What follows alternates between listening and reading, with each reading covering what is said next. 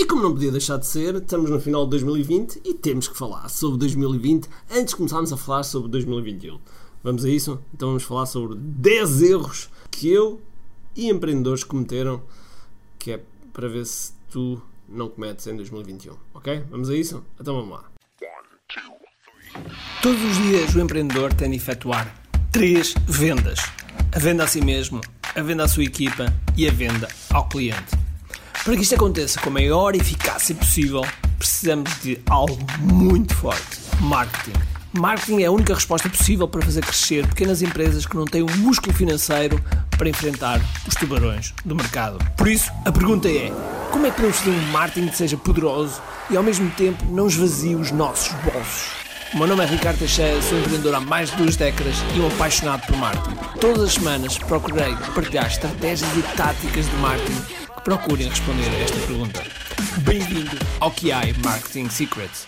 Olá, olá, bem-vindo, bem-vindo ao QI Marketing Secrets Podcast. O meu nome é Ricardo Teixeira e, uh, e, estou a falar, estou a falar neste podcast sobre 10 erros que eu e outros empreendedores cometeram e do qual eu não quero que, que tu cometas.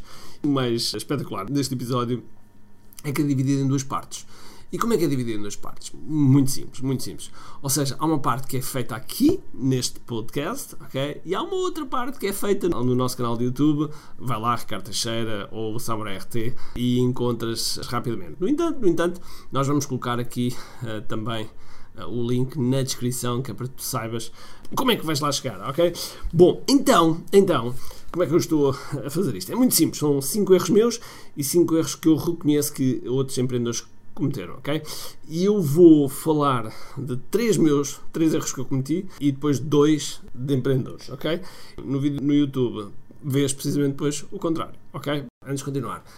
É uma coisa que eu peço sempre no final e vou pedir agora aqui a meio, que é Faz-me o seguinte, isto é conteúdo gratuito e uma boa forma de poderes contribuir para, para nós é tirares um screenshot, okay? tirares uma fotografia aqui ao podcast e colocares nas tuas redes sociais, que marcares um amigo e marcares-me a mim, de forma que eu saiba que realmente estás lá e, e, e, se calhar coloca lá o teu insight, eu adoro saber essas coisas.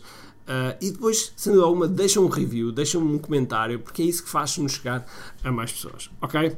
Bom, feita esta parte, vamos lá embora, vamos lá embora. Então, vamos começar por um erro meu, ok? Por um erro meu que eu cometi, cometi este ano e que... Uh, e pronto, é desculpável, ok? É desculpável, mas de qualquer forma, de qualquer forma ficou-me a roer durante muito tempo. Em março, nós entramos, nós entramos em quarentena.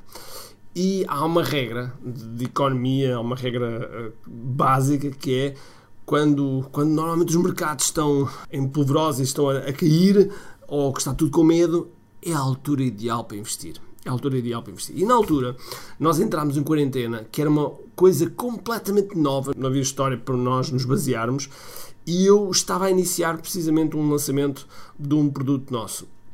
E eu tinha um orçamento de cerca de 50 mil euros para publicidade, uh, para esse lançamento, e recuámos, recuámos para 30 mil. Ou seja, eu estou a dizer recuámos, mas na verdade é eu recuei. Okay? Eu recuei para 30 mil euros e arrependo-me muito de ter feito isso. Aliás, eu não devia ter, devia ter apostado ainda mais do que 50 mil, porque foi um lançamento que correu muitíssimo bem, mesmo, mesmo muito bem. Foram múltiplos 6 dígitos, quase que chegou aos 7 dígitos.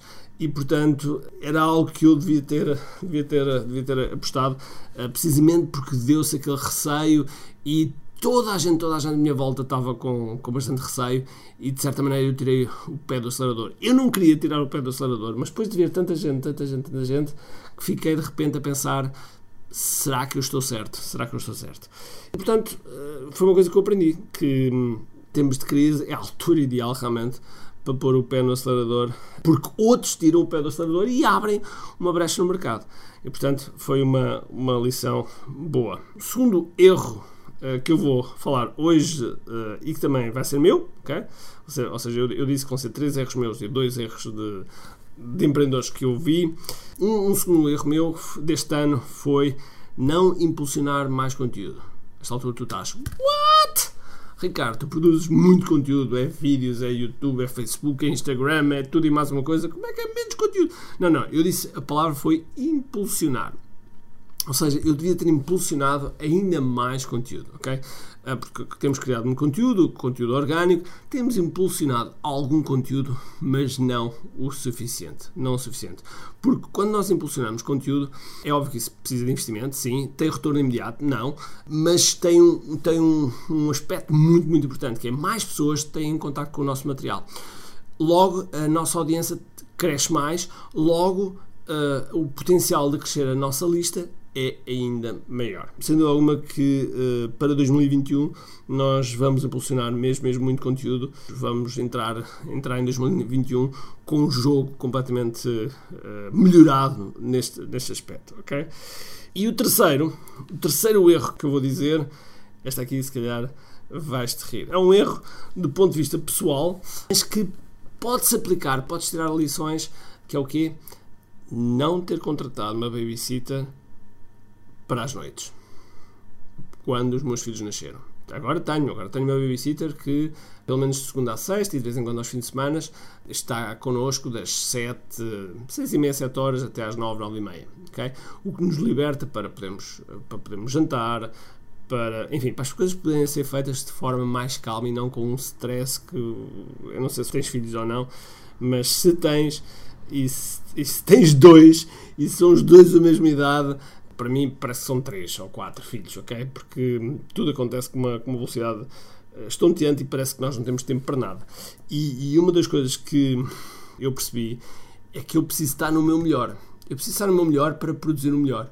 Esta contratação da babysitter, verdade, na verdade, é gerir a energia. Gerir a energia. Porque se nós não temos uma gestão da nossa energia eficaz, e eu costumo dizer que é o primeiro princípio para ser, para ser imparável, então vai bater em tudo quanto é canto na nossa, uh, na nossa vida profissional e pessoal. Quando nós não estamos bem com a nossa energia, eu não estou a falar com energia, estou a falar com energia mesmo física, que é energia física, não estou a falar de, porque energia física tem influencia, influencia a nossa energia mental, uh, quando nós não estamos bem, uh, quando nós não temos energia, quando estamos com as baterias em baixo, não pensamos de forma clara, não tomamos decisões um, boas, simplesmente não estamos no nosso melhor. Por exemplo, no desporto, quando nós vamos cansados para, para fazer um, um combate, um jogo, é o momento em que nós podemos nos lesionar, arranjar lesões de forma mais uh, simples e rápida. E, e, no, e, aqui no meu empreendedorismo não é menos. E portanto, eu, eu sendo alguma que um, em, se, eu voltasse atrás, uh, eu poderia dizer que em 2020 aquilo que eu teria feito melhor seria gerir a minha energia. Um, num dos nossos eventos, no QI Live, que foi em outubro, eu claramente, claramente estava nas reservas.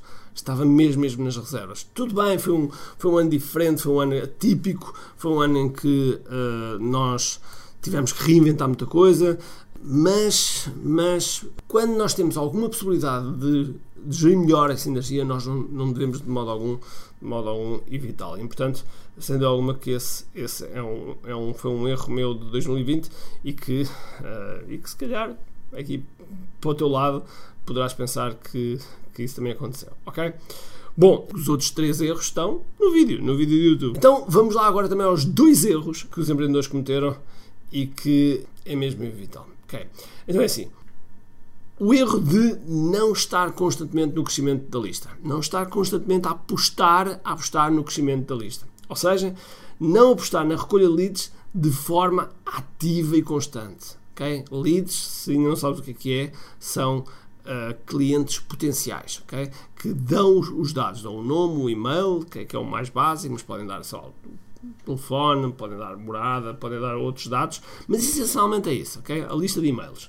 E não ter uma lista é um erro crasso, é um erro crasso e que é, é super necessário eh, estar constantemente, constantemente a cativar. E eu vejo isso, eu vejo que uh, muitos empreendedores, seja por motivo de confinamento, seja por motivo de terem saltado outras preocupações, não estiveram focados na recolha de leads. E este era o momento para fazer recolha de leads, ok? Porque quando a pessoa tem uma lista, quando o negócio tem uma lista, torna-se mais fácil enf enfrentar outras adversidades.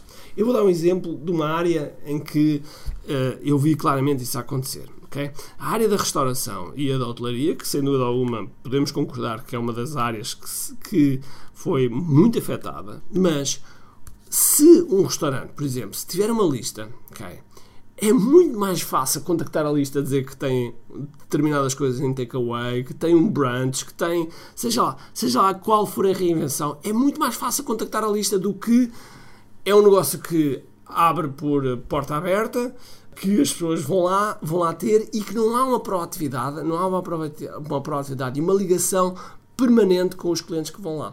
E isso é um erro. Ah, na minha perspectiva, é um grave erro que não dá sustentabilidade e que revelou uma das vulnerabilidades dessas áreas. E, portanto, é uma das formas, eh, e de certeza absoluta, se estás no área e sofres a mesma coisa, então o ponto para 2021 é, sem dúvida alguma, focar na lista, focar na recolha desta constante de, de leads, ok? E a última, por hoje, depois podes ver o vídeo para ver as restantes, não menos importante, que é não criarem um produto digital e um produto de continuidade. Eu, eu poderia dizer um terceiro, que é software, mas vamos ficar por, por estes dois. Seja qual for a área, não interessa qual é a área, ok? Porque o que é que se passa? Se tiveres um produto digital, quer dizer que podes estar a vender 24 sobre 7. Okay? Principalmente se esse produto digital for um produto de informação. Aquilo que nós chamamos ou designamos por infoproduto. Okay? E esse produto, tu tens a possibilidade de escalar de vender se a porta estiver fechada, de vender se estiveres a dormir, de vender se estiveres doente, de vender se porventura tiveres que fechar as suas portas. Okay? E mais, esse produto até pode se tornar no teu produto principal. Okay? Se for trabalhado para esse efeito. Depois, ou crias uma empresa para efeito, ou crias um negócio do zero, porque também nasce essa oportunidade. É, sendo alguma, um dos erros que eu identifiquei. Há mais três erros muito importantes que eu digo no vídeo e outros dois que eu também cometi. Ok? Por isso, se te revês aqui em algum destes erros, como é óbvio, proponho que para 2021 a coisa seja diferente e, eh, e se porventura, eh, eu não sei se, se ainda nos falamos ou não, antes de 2021, talvez sim, talvez não, mas se não, eu queria desejar um grande, grande 2021. Aquilo que eu desejo é que o pior de 2021 seja o melhor de 2020. Ok? Então vá, um grande abraço, cheio de força e energia e acima de tudo, como de aqui. Tchau!